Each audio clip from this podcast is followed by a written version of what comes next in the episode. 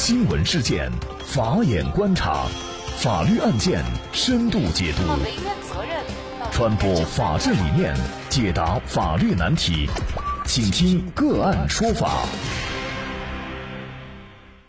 大家好，感谢收听个案说法，我是方红。更多的案件解读，欢迎您关注个案说法微信公众号。今天啊，我们跟大家来聊一下，老板和公司借钱被罚一百零五万的个税。那么就在最近啊，有一个老板在前些年开了一家公司，生意还算红火。后来呢，自己想买一套房子改善改善生活，于是啊，就从自己所开的公司借走了三百五十万到个人账户拿去买房子。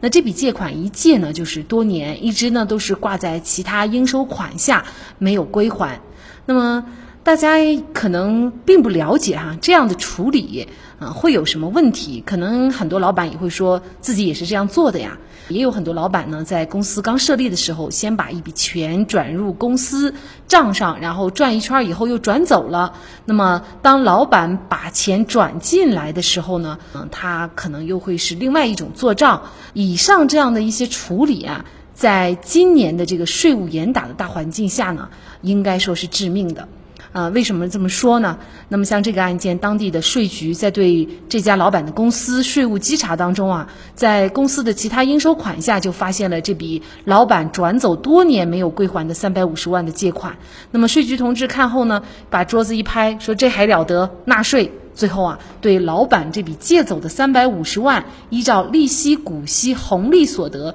计征个人所得税七十万。并且呢，对少扣缴税款呢是处于百分之五十的罚款，也就是三十五万元，一共就是一百零五万这么多哈，这一百零五万就这么没了。很多老板会觉得呢，自己公司的钱就是自己的，完全可以自由支配。那么在呃具体使用的过程当中，到底应该注意什么问题？本案的老板他到底是哪方面没有做对，才被？罚款加收税，那么老板在公司经营过程当中，嗯，在收入支出方面特别要注意哪些问题，来避免啊类似的法律风险？就着相关的法律问题啊，今天我们就邀请云南盈税律师事务所主任寇世奇律师和我们一起来聊一下。寇律师您好，听众朋友们大家好，感谢寇律师。像本案当中哈，老板从自己的公司。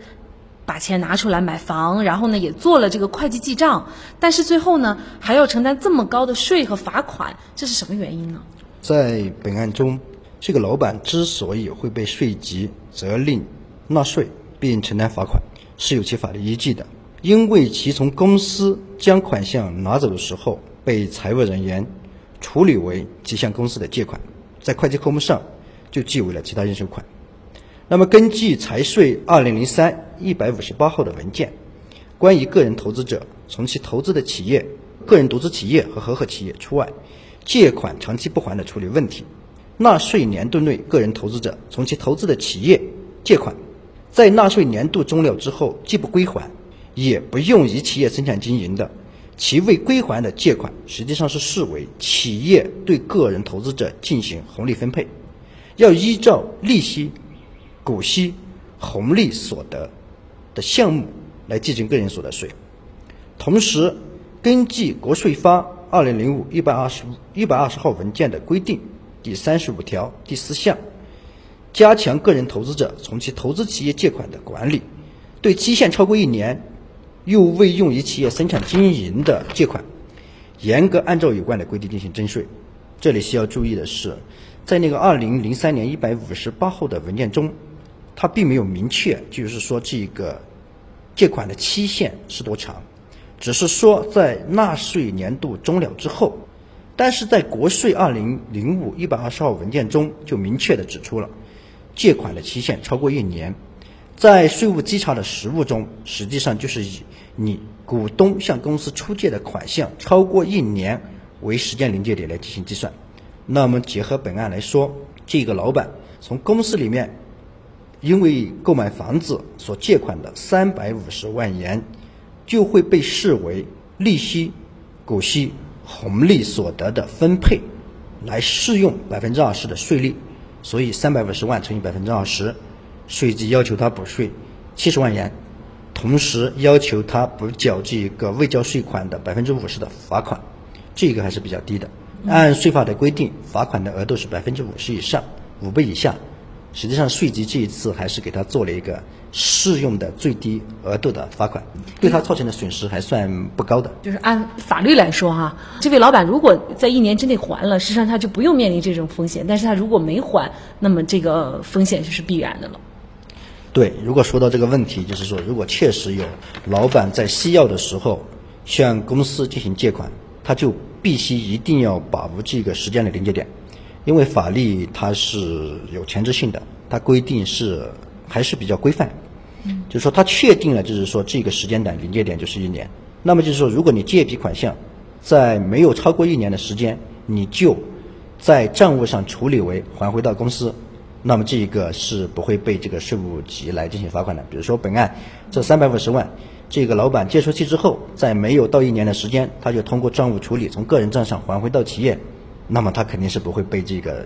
税务局来进行一个罚款的。嗯，但是可能很多老板，包括本案这个会计啊，他都没有这个意识，否则他应该提醒一下老板啊，你要赶快还钱。所以在这个税务方面，可能还真的是。需要非常专业的人士哈，给大家做一些这种提醒，或者说您提前有这方面的意识，尽量进行避免，否则这一百多万就这么没了，这确实呢代价是惨重的啊。那么另外还有一个案件啊，就是北京的一家电子股份有限公司的这个法人，他就用个人的这个账户啊来收取客户的这个购货款，最终呢被罚了二十四万。那么事实上呢，呃用个人账户收取货款，在现实当中也比较常见。那么这种做法也是违法的，是吗？以个人账户来收取货款，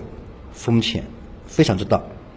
至于说它违不违法，要看它账务处理有没有造成实际税款的偷逃。实际上有一个问题啊，在这里要提醒各位那个听众朋友：公司成立之后，它本身是在法律上拟制的一个有独立的法人人格。公司是以他的财产、独立于股东的财产来对外开展经营活动，并承担法律责任的。从财务及税务的处理上来说，如果说法定代表人以他个人的账户来收取货款，实践中实际上一般这种情况都会伴随着少计公司的收入，因为你公司的收入你以个人账户收取之后，你不会在你的账户上进行处理，这会导致公司的收入减少。收入减少之后，实际上就是。对公司的税款实际上就是一个偷逃。根据刑法对于逃税罪的规定，如果他真的是收入从个人账户上走，最后没有进入公司，他实际上是定性为逃税的。那这种情况肯定会受到这个税务机关不缴税款、罚款的处理。如果情况严重，还会构成那个逃税罪，最终是要承担那个法律责任的。所以说，对这个个人账户来收取公司的收入，这个行为应该是要严厉禁止的。那么以上两个案件呢，其实教训都是惨痛的啊。那么这个可能就尤其要提醒这个公司的负责人，比如说法人代表啊，或者是老板啊，你在这个收入支出方面啊，嗯，尤其是常见的一些违法的情况有哪些？那么大家需要怎么样来特别注意这些违法的行为啊？也请寇律师给我们做一个提醒。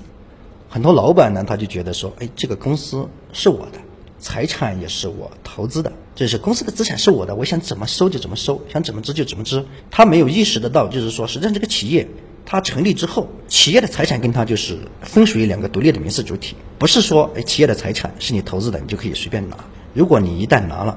就会构成法律上的风险，就会面临承担法律责任的这么一个情况。那么是在经营过程中，我们要提醒各位那个私营企业主或者是老板注意，在公司的经营收入的核算上。一定要树立一个意识，就是一定要独立的核算。独立核算的意思就是，你公司以公司名义所取得的收入，一定要在账务上独立核算进行反映。同时，收取的公司的经营款项，一定要以银行转账的方式支付到公司的银行账户，一般是支付到公司的基本账户。那如果现实存在现实客观情况中，一些私营企业主在取得收入的时候，会有一些现金的交易，也是可以的。但是你收取的这个现金交易的正常程序是由你的财务人员，比如说出纳来收取之后，然后再存到公司的基本账户中来进行核算。如果你采取的是一些业务员收取的情况，也是收到之后必须交给公司的财务人员，然后由财务人员以银行现金存款的方式存到银行的基本存款账户，然后在账户上来进行核算，才能独立清楚的来反映公司的收入，才不会被确认为你以隐匿的手段少计收入。对于支出的方面，可能面临的就更多。因为你收入核算之后，或者是一些企业它收入核算之后，它的支出不大的情况下，他就会采取一些方法来增大支出，最后达到少缴税款的目的。那么在这里我要提醒各位企业主，对于支出来说，必须要把握正常与公司经营业务发生的相关的支出，才能在公司进行列示。第二，你在支出的时候，正常的流程。你也是，你跟谁发生了真实的经济交易往来，你的支出只能支出给这一个跟你发生经济业务的相对人，也就是我们说的合同流、发票流和现金流要一致。正常情况下，嗯，必须这种。同时，业务支出你必须从你公司的基本账户上对他的公司来进行支付，那么就是现金流才能对应。取得发票的时候，必须你支付给他，就由他。给你开具发票，你才能报销。万万不能就是说你购买了假东西，用移东西来增大成本来进行支出。这种一旦被查到，肯定产生两个风险：第一是你可能会构成虚开那个增值税发票的罪；第二个，你通过这种方式来增大了企业的支出，那就相当于你的收入增大支出之后，你的利润就减少，就会达到你少缴所得税的目的。那一定是被税务机关稽查到之后。肯定一定会被定性为逃税的，你会面临两个东西，一个就是刑事风险，二个就是补税，第三就是罚款，这个风险特别大。可能很多那个企业主会说，哎，那这个现在整个社会的情况都是这种来处理，但是这一个现在形势发生了很大的变化，国家对这个税收的管理越来越严格，企业还是应该按照财务制度的规定严格进行核算，因为税务风险这一个。打一个比较恰当的比喻，就像我们一生之中被火烧房子一样，你不用遇到多少次，你可能大的一次会导致你的企业全部陷入一个崩溃的境界。所以一定提醒各位企业主需要注意这方面的问题。呃，最后呢，再提醒一下那个广大的企业主，如果是你将公司的收入款项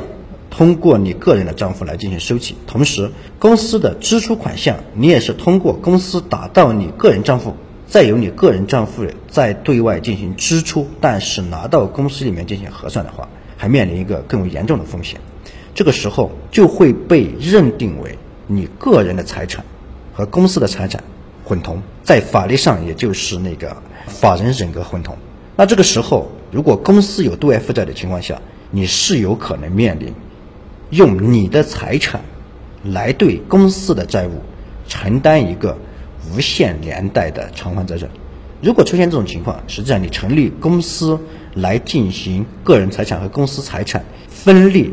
来分割个人财产和公司财产的风险，这个屏障就没有了。所以说，这个风险要特别提醒各位广大的企业主注意。而且，我觉得这方面的问题应该是说具有普遍性，而且。可能每一家这个风险都是比较大的。如果你做了类似于这样违法的操作，但是这个关键的问题就在于，很多老板他做了这个行为以后，他其实他不知道是违法的，可能他也不知道会有多大的代价。希望通过我们的这些案件啊。把握好这个企业经营的税务啊，还有法律风险啊。如果您真的不知道，其实您完全可以去咨询咱们一些呃专业的这种啊税务方面的专家律师。好，那么在这里呢，也再一次感谢云南盈税律师事务所税务专业律师寇世曲律师。那也欢迎大家通过关注“个案说法”的微信公众号，具体的了解我们本期案件的图文资料以及往期的精彩案例点评。另外，您在生活工作当中遇到一些法律问题，都欢迎您